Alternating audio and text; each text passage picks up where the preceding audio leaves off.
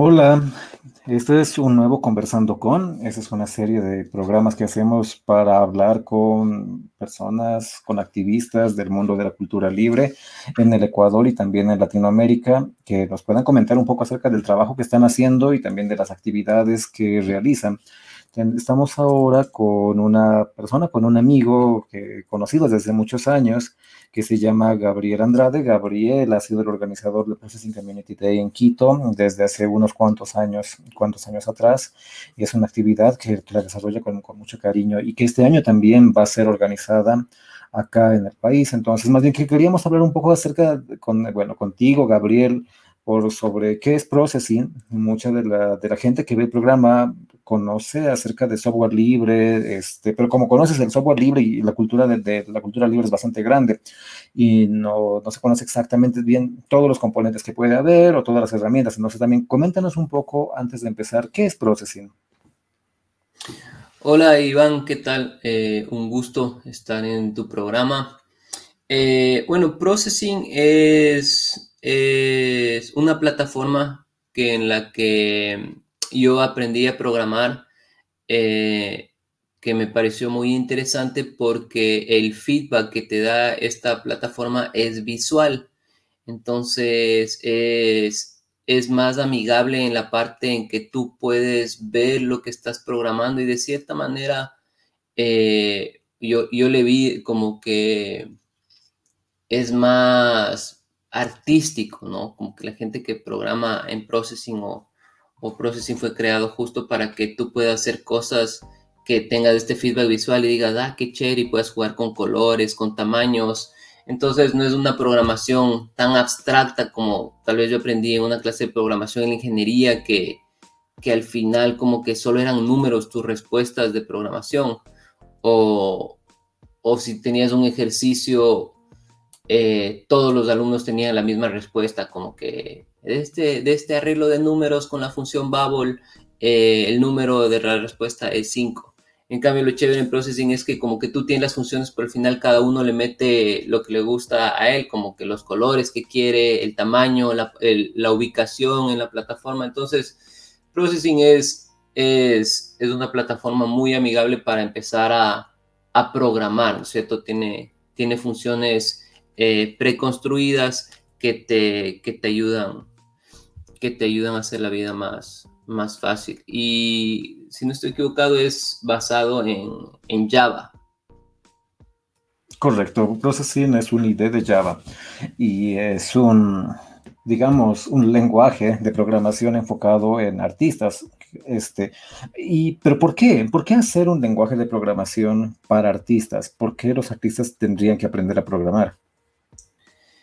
A ver, yo, yo conocí a Processing eh, haciendo mi masterado en la, en la Universidad de, de, las Artes de la Universidad de Nueva York, en Tisch School of the Arts, ahí en un programa que se llama eh, Programa de Medios Interactivos. Y, no, perdón, ITP, Interactive, de Telecomunicaciones Interactivas. Y ahí me presentaron este, ahí empecé a programar de esta, manera, ¿no es cierto? Entonces yo creo que eh, a, mí me parece muy interesante porque, bueno, siempre los, los, el uso de tecnología aplicada al arte se ha ido expandiendo en los últimos años porque al principio, cuando las computadoras eh, empezaban, solo eran, eh, eran para los ingenieros, ¿no es cierto? Para los para los, inventores y los artistas no podían acceder a una computadora por lo que era el tamaño de un cuarto o era súper grande. Entonces, entonces, esto de el arte, aplica, el, arte aplicado con tecnología era como un hobby de estos ingenieros, ¿no? Que hacían toda la ingeniería y de ahí después en su tiempo libre como que le, le moneaban, decían, a ver qué pasa si hago esto y de repente decían, ah, qué bacán, mi primer gráfico hecho con computadora. Entonces, a mí me parece que es una, una forma más atractiva de aprender a, hacer código, ¿cierto? Haciendo, haciendo como, como, como arte, ¿no es cierto? Entonces, no sé, imagínate unas clases de matemáticas eh, de la manera tradicional o que te den una clase de matemática a través de, de clases de cocina de choco chips y al final de tu clase de matemática aprendiste a sumar y restar, pero saliste con una caja llena de galletas de chocolate, ¿no? Entonces, como que esa combinación de hacer algo como bien científico, eh, atractivo utilizando el arte, me, gustó bastante y, te llama mucho la atención. Y sobre todo experimental y altamente creativo, ¿cierto? Sí. Eh, cuéntame un poco acerca de, de P5. Eh, está también como muy de moda dentro del mundo de los artistas que trabajan con código, ¿no? Del, arte y la tecnología, trabajar en, en, este tipo de entornos. Processing fue muy famoso la década pasada, ¿eh? durante los 2010, fue uno de los, de los entornos preferidos por muchísimos artistas interactivos y luego es como, no sé si reemplazado, pero P5, P5 empieza a tomar un lugar muy importante dentro de, la, con la gente que está trabajando esto. ¿Qué es P5? Verás, P5 fue, se dieron cuenta que, bueno, que, ya esto, el mundo de la web, de las aplicaciones web más que nada, empezó a ser súper grande. Entonces eh, dijeron, hagamos processing eh, aplicado al Internet. Antes, si no estoy equivocado, eh, tenías que utilizar una plataforma que se llamaba Open Processing para poder subir tus sketch de processing al Internet, ¿no es cierto? Porque decías, bueno, ya hago todos estos sketch muy bonitos en processing, pero están dentro de mi computadora, entonces para no compartirlo solo en Instagram o en esa época cuando empezó Processing 2000, 2010, la época que dices, la década pasada, no había mucho en las redes sociales como para compartir los trabajos, ¿no es cierto? Entonces decían, ¿cómo puedo compartir yo mis sketches en el Internet? Entonces había esta plataforma que se llamaba Open Processing. Y de ahí eh, Lauren McCarthy, que fue la que, creo que trabajo de tesis, se puso a trabajar en hacer processing eh, p5.js. Entonces hizo ya en lugar de que sea en Java, basado en Java, que sea basado en JavaScript y de esa manera es, es un lenguaje muy amigable con los browsers. Entonces es, es, es fácil. Si es que tú haces una página web, dices de una, aquí le meto processing y haces algo súper bacán, una foto, una foto que se deslíe o lo que tú quieras, ¿no es cierto? Entonces, y de esa manera también es, es amigable para, para las aplicaciones de celular que puedes también eh, juntarlas con, con, JavaScript. Entonces creo que ahorita ese es el boom. No diría que processing como que está decayendo, sino que yo, por ejemplo, a mí me encanta todavía utilizar, eh, utilizar processing también porque estoy bien acostumbrado a eso, ¿no es cierto? Para, de processing a P5 es, me acuerdo la primera vez que, que quería hacer un, un trabajo y me, me, dijeron esto de P5 cuando recién estaba empezando en el 2014, 2015 eh, me hice un lío. También era porque era, estaba recién aprendiendo la, programación, entonces aprender un idioma y de ahí llamar las variables de la manera que llaman de JavaScript, todo eso como que ya me hacía bolas y, y, no, me, no me parecía atractivo. Pero ahorita es, depende para lo que tú quieres utilizar. En mi caso a mí me gusta hacer bastante, o sea, o de mi experiencia yo usaba Processing para, por ejemplo, para, para instalaciones en museos. Entonces no es necesario que tu aplicación tenga un acceso a través de la red, sino que la gente va y tu aplicación está en el localhost de la computadora que va a la pantalla táctil y ahí está corriendo tu sketch y la gente interactúa con eso. Entonces, siempre es depende para qué es lo que quieres hacer. Entonces ya tienes estas dos opciones, ¿no es cierto? Y creo que una de las grandes ventajas que tuvo Processing es la construcción de una comunidad y una, y una comunidad que va nutriendo constantemente ambos proyectos, tanto de, de P5 este, como la, la, original de Processing. Y en relación con esa formación de comunidad, pues Processing termina constituyéndose en una fundación. No sé qué es primero, si es la fundación o es primero la herramienta. Entendería que primero es la herramienta y luego se constituye la fundación. Pero a partir de la, de la, de la constitución de la fundación, la fundación empieza a hacer un evento comunitario que es el Processing Community Day, ¿cierto? Sí, o sea, fue. Fue primero la herramienta. Eh, era Casey Rias y alguien más inventaron esto. Y de ahí, como todo proyecto, si quiere crecer, no puedes, no puedes eh, ponértelo un individuo solo a jalarlo en la espalda, ¿no es cierto? Sino que si es que ya empieza a crecer, ya necesitas justo lo que tú dices, una comunidad, ¿no es cierto? Entonces, a través de que, de que se vuelve tan exitoso y tan amigable, que no sé si habrán pensado que esto iba a pasar, ¿no? El uso de esta herramienta por un montón de gente en todo el mundo, ya arman esta fundación en donde ya organizan eh, eventos, dan, dan becas, eh, hacen convocatorias para, para que artistas como que se pongan a trabajar en ciertos, en ciertos temas eh, cada año, que es bien interesante. Y si no estoy equivocado, el primer Processing Community Day no, no es, es hace menos de 10 años, creo que fue en el 2018, 2017. Eh, en, el ley creo que fue el primer, en el primer Processing Community Day. Y ese primer Processing Community Day sí fue personal, fue presencial. Entonces la gente fue, se reunieron ahí en el ley y de ahí se dieron cuenta de que, de como que expandieron esto, hicieron la convocatoria o motivaron a que no a que no solo la fundación sean los organizadores de este evento, sino que también mira, si tú eres un individuo y vives en Malasia o vives en cualquier parte del mundo y te gusta processing y hay una comunidad donde tú estás o quieres empezar a generar comunidad, tú puedes organizar este evento. Entonces es así como hicieron una, una, una convocatoria para que el Processing Community Day no sea un solo lugar, eh, un solo día, sino que sea del 5 de julio al 8 de agosto van vamos a hacer los Processing Community Day en todo el mundo. Entonces ahí de repente ya ves en, Dinamarca, en Alemania, en Colombia, en Chile. Y, de esa manera es como yo a través de la fundación y teniendo las bases, porque lo chévere es que dices ya, ¿cómo organizo un evento? Entonces te dan unas bases, ¿no es cierto? Te dan como material para que pongas los logos del Processing Community Day de ese año en tu póster y de la fundación. Te dan una, eso que son estas cláusulas que ahora es importante en evento de explicar que, por ejemplo, este evento no, te, no tolera comportamiento racista o homofóbico o de odio hasta cierto tipo de, entidades o de gente. Entonces es, es, como que pones en claro, este es un espacio eh, de creatividad pura para compartir ideas y aprender. Entonces, todo ese tipo de cosas que es importante mencionar, ¿no es cierto? Eh, entonces, todas esas guías te, te ayuda a la fundación. Entonces, tú dices, ah, ya, y te dan ideas, ¿no es cierto? De cómo, cómo hacer el horario, qué, qué tipo de, de talleres o de invitados puedes, puedes tener.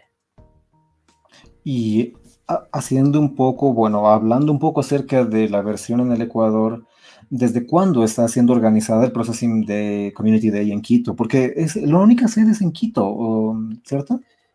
Sí, sí. Eh, la única sede se ha hecho en Quito, de lo que yo sé. Por ahí puede que, exista, pero no, no he visto. Tal vez en otras ciudades.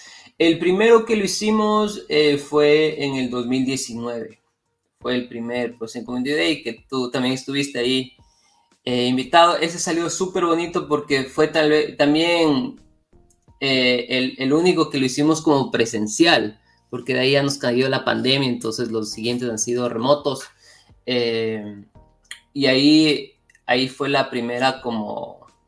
No, no, fue un montón de gente, pero estuvo muy divertido. Fue, es, fue, es una maratón, ¿no? Es todo un día que tienes que aguantar ahí charlas, talleres, y de ahí estuvo, estuvo muy bonito. Entonces, el primero lo hicimos en el 2019 eh, con el apoyo de de la universidad donde trabajaba en ese momento.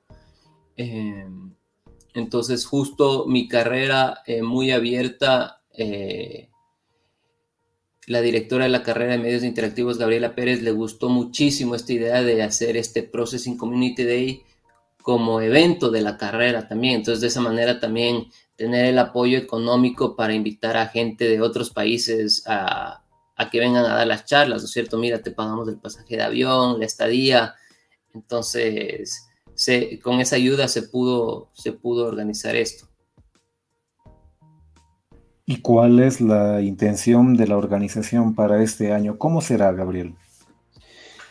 La, bueno, esta, esta va a ser la tercera, la tercera eh, edición del Processing Community Day en la ciudad, de, o sea, no, organizado desde Quito. Ahorita ya no va a ser en la ciudad de Quito, sino va a ser en la web, como la versión anterior, que fue a través de la plataforma Zoom.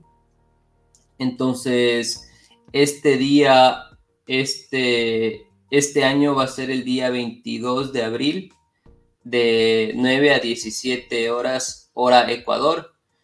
Y todo es, es abierto al público, no tiene precio, eh, no tiene costo. Entonces, si es que tú estás el viernes 22 libre, puedes eh, registrarte.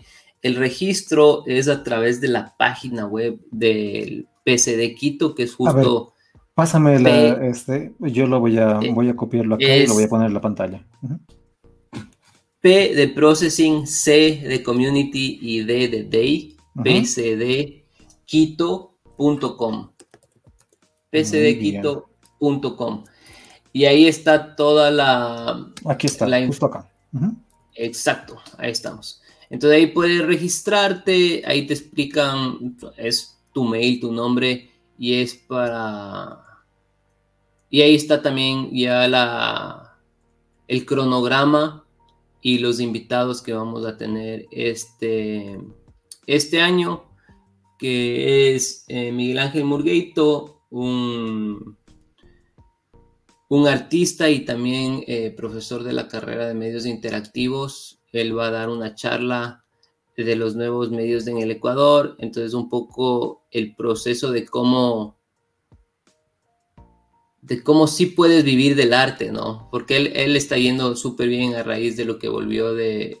Él hizo un masterado en interactividad en Barcelona, tuvo mucha experiencia como haciendo instalaciones interactivas en shows, en performance, creo que trabajó con el Circo del Sol inclusivamente, eh, incluso, y, luego vino acá y, participa mucho en eventos, en instalaciones lumínicas y también de visuales que él hace utilizando eh, no solo processing, sino también otras herramientas. Entonces esta charla es súper interesante para, para un poco que la gente vea cómo él empezó a, poner su marca, ¿no es cierto? Y ahora él trabaja de eso, él tiene su estudio de este tipo de instalaciones eh, creativas. Él también va a dar un taller de interactividad con processing. Em, este año cambiamos un poco la modalidad porque siempre era charlas, charlas, charlas y de ahí tres talleres. Eh, y acabábamos bien cansados porque el evento era como de 9 a 8 de la noche, casi casi medio día de estar ahí conectado y ahora más que nada como estamos haciendo a través de Zoom, que puede ser bastante agobiante estar frente a la computadora tanto tiempo. Entonces decimos como que reducirle un poco el tiempo y en lugar de hacerle, y estamos implementando esta nueva charla, charla magistral que va a ser, el invitado es Juan José Egusquiza, es un, un amigo de Perú que conocí allá en Nueva York. Él fue él fue residente de Adobe, eh, creo que fue el año 2020 o 2019. O 2019. Entonces, él, él nos, va, em, nos va a explicar su proceso creativo también, cómo él mezcla herramientas para crear sus paisajes eh, imposibles, ¿no es cierto? Él trabaja eh, una base con Photoshop, pero de ahí todo utiliza Blender. Entonces, más que nada es, es para que vean cómo cómo él, e, él en su charla magistral va a crear algo. Entonces tú dices, ah, ¿cómo será que hace eso? Entonces, lo, lo, que, lo que queremos desde aquí motivar a la gente como, mira, las herramientas que, que tú conoces, no, como que no te limites como que, ah, quisiera hacer esto, pero es que no, no sé Photoshop, entonces no puedo.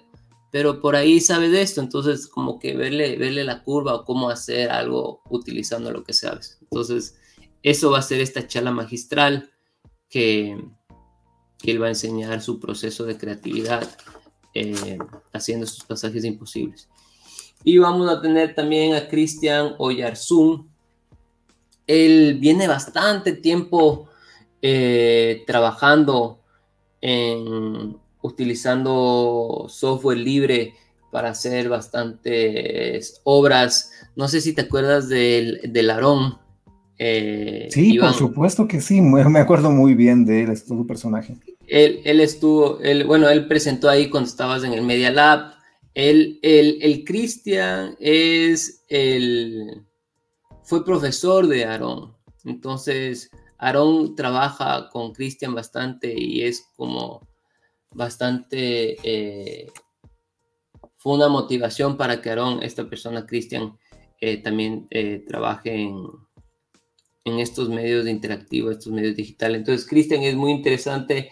Su página web, para los que quieren ver de antemano, está ahí en la información de la, del pcdequito.com, pero si quieren ver es error404.cl. Es, es, interesante porque él utiliza el arte también de una manera de protesta, ¿no es cierto? Entonces los eventos que hace y trabaja bastante con, con también codificando música, eh, eventos performáticos como que fuera de lo común, entonces es bastante inspiracional.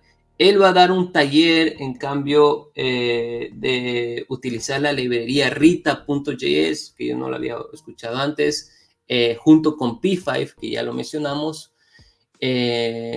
para para producir literatura generativa, ¿no es cierto? Entonces, ¿cómo, cómo producir tu texto utilizando la ayuda de la computadora, ¿no es cierto? Como darle a la, darle a la, computadora, no sé, un, montón de palabras y que de repente ella te arme un poema eh, o algo así, ¿no es cierto? Entonces, sí, es algo que eh, también está bastante tendencial la poesía generativa. Va a ser súper interesante el taller, en verdad. Entonces, esos tres invitados van a ser el, la edición de este año de Processing Community Day. Genial. ¿Cuándo serán? El 22 de abril. Será el 22 de abril. Cae viernes a partir de las 9 de la mañana hasta las 17 horas. Entonces, para registrarse, lo único que hay que hacer es entrar a la página y darle clic en Regístrate, llenar el formulario y te va a llegar un correo electrónico para darte el acceso, ¿no? ¿Cierto? Sí, sí. Entonces, eh, como estamos trabajando, te registras, te mandamos un mail de confirmación, como que mira, recibimos tus datos y un día, unos días antes del evento, te mandamos el link de Zoom al cual tú te conectas. Eh, este, este año también decidimos eh, ponernos regalones. Entonces va a haber unos sorteos. Vamos, queremos como que como que motivar a que la gente que, a veces participe en los eventos eh, continúe y no solo con, porque a veces a veces te conectas al evento y dices, ay, ya chévere, pero como que no, no, sigues, no sigues como trabajando, ¿no? Entonces, como para darte ese, ese empujoncito, vamos a sortear un par de, de talleres online en donde tú puedas, con uno en los asistentes y va a haber una modalidad porque queremos también aprovechar eh, esta exposición del evento para ayudar a gente que quiera compartir, a exponer también los trabajos que ellos han estado haciendo, ¿no es cierto? Entonces, eh, de una manera también que entre los invitados digan, ah, mira, este chico está trabajando con Processing o con P5 y tiene estos visuales que me, que me, encantaron. Entonces yo quisiera utilizar estos visuales para, no sé, para mezclarles con una coreografía que estoy planeando de, de hip hop, qué sé yo, ¿no es cierto? Entonces la idea es como que de alguna manera eh, motivar a que la gente comparta también lo que está trabajando con nosotros. Vamos a postear a través de la página web de la, de la carrera, del Instagram de la carrera y vamos a sortear también dos talleres, uno entre los asistentes y otro en, justo en la página de aquí de, de, la, de, la, de la carrera de medios interactivos de la Universidad de San Francisco. Yo les recomiendo para los que tienen Instagram que les sigan y si les gusta este tipo de cosas, porque la carrera está quiere generar más espacios, no solo utilizando processing, sino también eh, de charlas, ¿no? Justo de, medios interactivos, que es la carrera. Entonces, charlas de utilizando eh, plataformas de, game engines como Unity y cosas así. Entonces, están, están habiendo eh, pequeños conversatorios mensuales y van a haber más eventos. Entonces, para los que les interese, está ahí también el, el Instagram. Genial, Gabriel. Eh, a ver, en tu experiencia, ¿cómo ha, sido la recepción durante estos años del público? Y ¿qué, tipo de público ha, eh, ha, participado en el Processing Community Day? Mm, hay, hay, mezclado de todo, ¿no es cierto? Por eso también cuando organizas un evento así, tienes que pensar que, que te va a ir un público bien variado, entonces no puedes hacer solo talleres eh, avanzados, porque de ahí la gente que nunca ha visto código de una colapsa y, y, es una frustración, ¿no es cierto? O sea, yo me pongo eh, en mi caso que cuando empecé a, a programar, eh, me frustraba y como que ya por fin entendía processing y de repente cogí una clase que era HTML y un montón de cosas y no entendía nada. Y ahorita en, cambio digo que este me, me, frustré tanto y ya entiendes. Entonces, es también dar eh, eh, talleres como básicos, como mezclar un poco para que sea adaptable para, para cualquier persona, sin, sin la necesidad de que tenga bases de programación. La idea de este evento, también hay que entender, ¿no es cierto?, que en este evento no es que asistes y de ahí al día siguiente ya vas a poder hacer una aplicación para, para todo. No, sino que la idea de esto es como que si es que no sabes y te interesa, como que te expongas un poquito más. Y es interesante conocer a las personas, a los panelistas, porque inclusive eh, si te gustan ciertas cosas, eh, puedes de ahí ubicarlos a través de su página web, escribirles y, y, y, esa es la idea, ¿no? Como abrir más la cabeza de hasta dónde puedes, qué tipo de cosas, qué tipo de arte, qué tipo de expresiones puedes tú hacer utilizando estas herramientas, ¿no es cierto? Entonces, si es que ya tienes una guía y dices, ah, mira, existe esto de P5 si quiero hacer algo en la web entonces, como tú ya lo mencionaste, hay una comunidad muy grande y en especial eh, los, yo, a mí lo que me ha servido bastante en especial son los cursos de, del Daniel Schiffman, que es, ahí se puede eh, compartirse de Coding Train. Eh, pon ahí, búscale ahí Coding Train. Eh, y esa página de Coding Train está ahí justo de, es para, para si estás súper principiante, te enseña desde el principio. Y él es, un, él es chistosísimo dando los videos, ¿no es cierto? Entonces, él, él fue profesor también de, de la universidad. Y, él, y él, él no creó esto, pero gracias a él eh, se ha expandido el uso de, de Processing, ¿no? Justo con los videos, con los dos libros que tiene. Y aquí también te, te enseña de todo. Entonces, lo interesante de este evento es, es esto, ¿no es cierto? Generar este, este bichito para que la gente vaya más allá a buscar cómo aprender. Y también aquí te, te, decimos, ¿no es cierto? Mira, está esto, están estos recursos. Entonces, si es que, no, si es que estás perdido, aquí un poco te, te orientas como en dónde, en dónde empezar. Perfecto. Bueno, Gabriel, entonces creo que ya hemos acabado nuestro tiempo. Este, más bien, muchísimas gracias por la organización del evento. Eh, nuevamente, el evento va a ser el día 22, el viernes 22, a partir de las 9 para, las, para los registros. Simplemente hay que entrar a la página psdquito.com y ahí registrarte. Y ya para concluir, no sé si quisieras comentarnos algo más. PCD, por si acaso, ya. Ah, perdón. No PSD, PSD. PSD.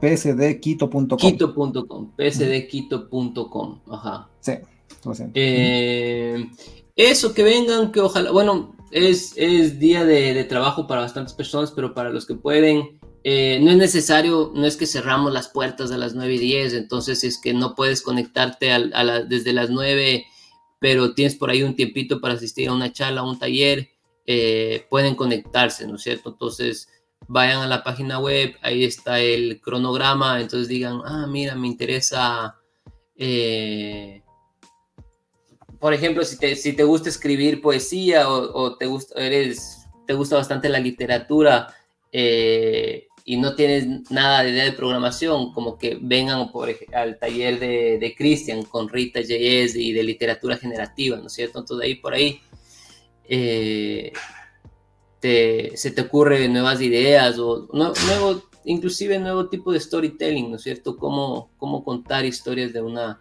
de una manera diferente. Entonces, no, no, es, necesario que estén ahí todo el día colgados de la pantalla, sino pueden acceder justo a las charlas o a los talleres que, que llamen su atención. Perfecto, muchísimas gracias, Cristian.